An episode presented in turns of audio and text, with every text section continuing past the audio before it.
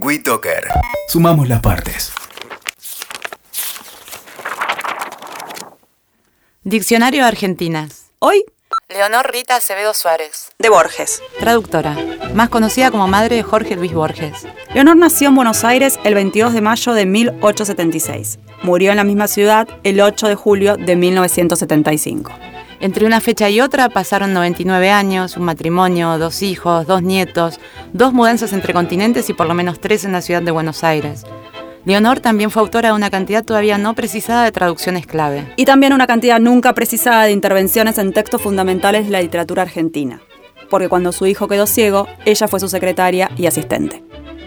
Bueno, pero antes también estuvo presente en su obra. Siempre. En cambio, no se metió mucho en la carrera de su hija, la artista plástica Nora Borges. Claro que Nora se había casado, mudado y formó una familia, mientras que Jorge Luis siempre vivió con su madre. Leonor también fue a su manera una mujer política.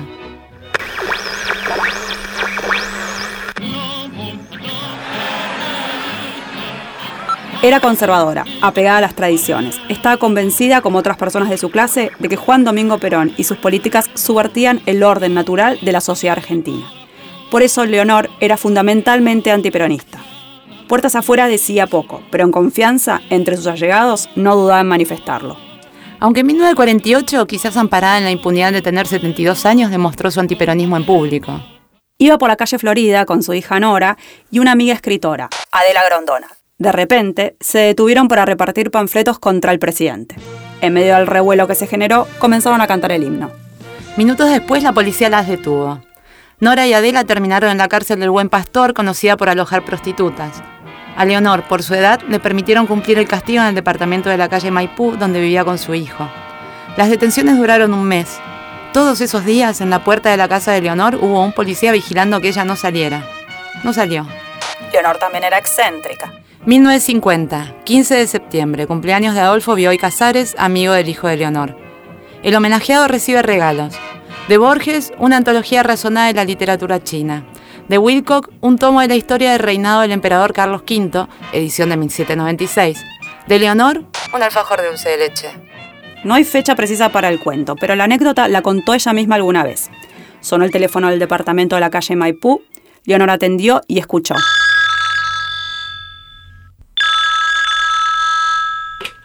Te voy a matar a vos y a tu hijo, ¿Por qué, señor? porque soy peronista. Bueno, en cuanto a mi hijo, le diré que sale de su casa todos los días a las 10 de la mañana. Usted no tiene más que esperarlo y matarlo. En cuanto a mí, he cumplido muchos años, así que le aconsejo que deje de perder el tiempo hablando por teléfono, porque si no se apura, me le muero antes. Una vez definió a su hijo Jorge Luis. Dijo, Yo todavía lo miro como una gallina a la que le nació un pato. Es un fenómeno. No sabe todavía que el agua moja. Camina un día bajo un aguacero y cuando llega a casa reconoce con sorpresa que se mojó. Duerme con la ventana abierta, solo con un ponchito y a los pies una frazada. Dice que esta tormenta es una suerte porque va a refrescar. Pero si hace frío, le digo. Siempre es mejor que refresque, contesta.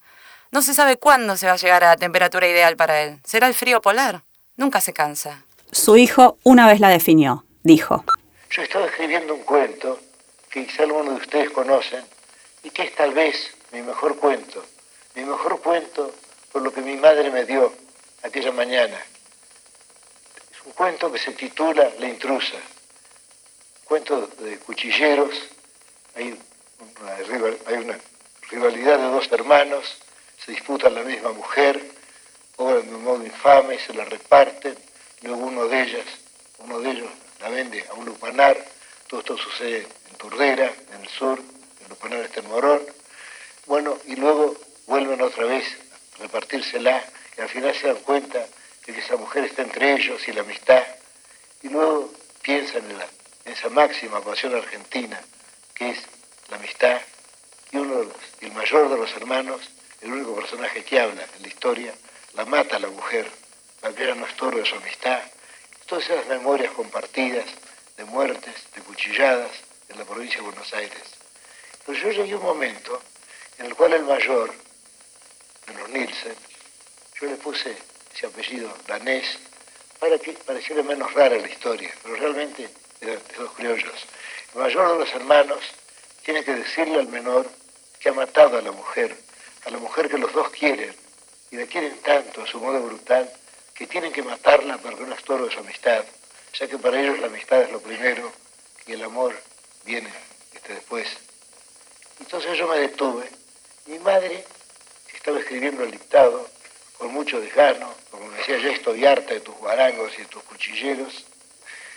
En ese momento yo le dije, bueno, ¿cómo hace el mayor para decirle al menor que él ha muerto? Y que, y que él ha muerto, digamos, para salvar la amistad entre ellos. ¿Con qué palabras se lo dice? Y en ese momento, en aquella mañana, en la calle Maipú y Charcas, la suerte del cuento dependía de lo que mi madre me dijera. Mi madre se quedó pensando un momento. Y luego me dijo, como si estuviera recordando algo, algo de su infinito pasado, de su casi infinito pasado. Me dijo, ya sé lo que le dijo. No me dijo, ya sé lo que pudo decirle. Como si fuera real. En ese momento ese sueño se había apoderado. Esa historia de dos hermanos que, que, estaban a punto de ser Caín y Abel, la fábula se había apoderado de mi imaginación. Y me dijo, ya sé lo que le dijo. Bueno, le dije, yo escribílo entonces. Y él lo escribió y me lo leyó. A trabajar, hermano. Esta mañana la maté. Leonora Acevedo Suárez de Borges. Diccionario de Argentinas. ¿Hicimos diccionario de Argentinas? Soledad Vallejos. Yo. Y Laura Kukierman. Que soy yo. Hola, soy Claudia Piñeiro, escritora.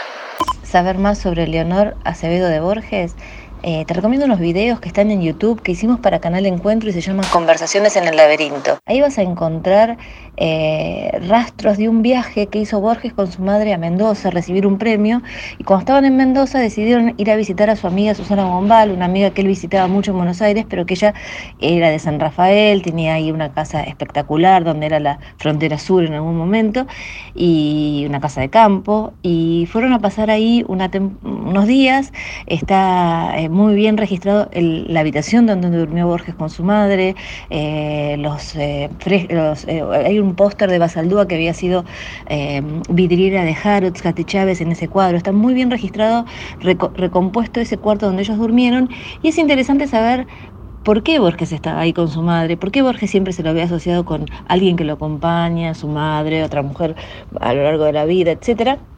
Que uno a veces desde el prejuicio dice, bueno, ¿por qué un tipo de esa edad siempre? Lo que pasa es que Borges era ciego desde muy joven, o sea, ya a los cuarenta y pico de años empezó a quedar ciego, entonces él no podía ir a Mendoza a recibir un premio si alguien no lo acompañaba. Entonces esa cosa, más allá del vínculo fuerte que él tenía con, con su madre, eh, hay una cuestión de necesidad, de que él necesitaba que alguien lo acompañara y su madre siempre estaba ahí al pie del cañón. Este viaje a, a San Rafael fue para él muy importante, él era muy amigo de Susana Bombal, le dedicó un poema, y ahí en, esa, en esos eh, programas vas a encontrar el lugar donde ellos estuvieron y además un laberinto de plantas que se hizo en ese lugar en homenaje a Borges, que está abierto al público, que todos lo pueden visitar, y en los distintos capítulos vas a encontrar escritores que van contando distintos aspectos de Borges, de su madre, de su familia, de de la relación que ellos tenían, sobre todo si buscas el capítulo de Vladi Kosiancic, que era la que era más amiga de él, de los escritores que pasaron por, por este ciclo, en ese capítulo vas a encontrar muchas referencias a esta cosa de, de Borges y sus amigos, Borges y, y, los que lo rodeaban, Borges y su familia, Borges y su madre, la necesidad de estar siempre con alguien por este problema que tenía con la vista y, y lo importante que eran para él esos vínculos, ¿no? Bueno, te lo recomiendo, se llama Conversaciones en el laberinto, Canal Encuentro y lo encontrás en la página del canal o en YouTube. WeToker. Sumamos las partes.